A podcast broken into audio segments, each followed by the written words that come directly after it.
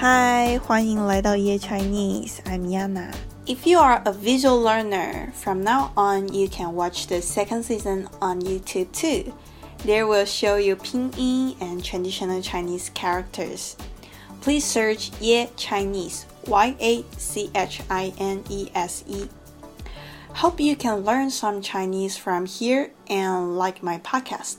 Make sure to like and subscribe. Thank you.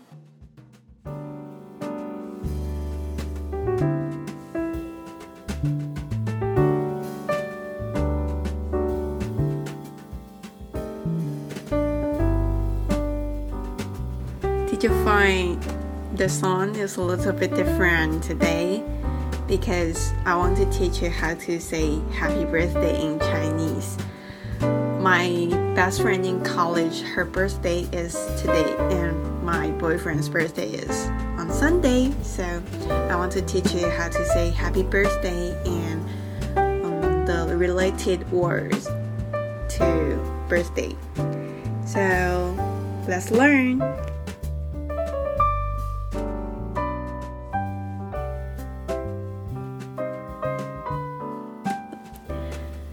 Happy birthday!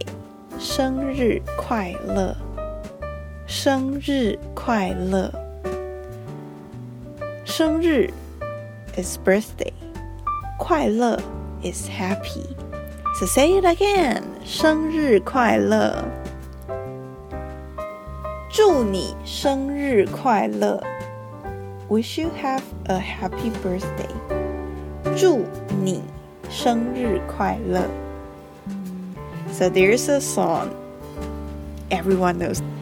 祝你生日快乐，祝你生日快乐，祝你生日快乐，祝你生日快乐。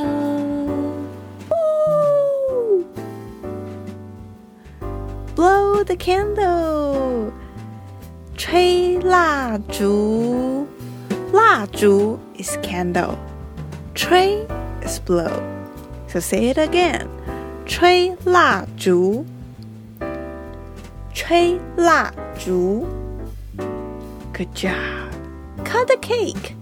Cake is 蛋糕，蛋糕。切蛋糕，切蛋糕。很好，Good job.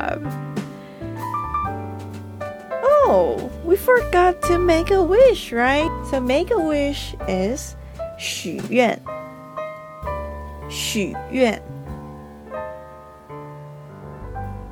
Say it again，许愿。嗯，and card in Chinese is 卡片，卡片。So write the card is 写卡片。 写卡片，你喜欢写卡片吗？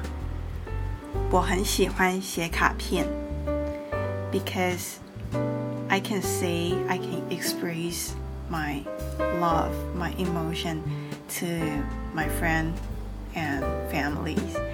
So yeah，你喜欢吗？Let's review again. 生日快乐，Happy birthday. 祝你生日快乐！Wish you have a happy birthday。吹蜡烛，blow the candles。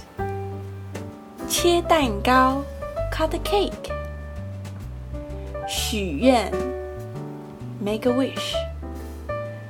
写卡片，write a card。Happy birthday!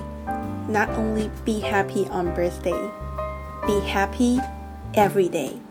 Hope you like today's podcast. If you like it, please give me a like and subscribe my podcast. See you next time. Bye bye.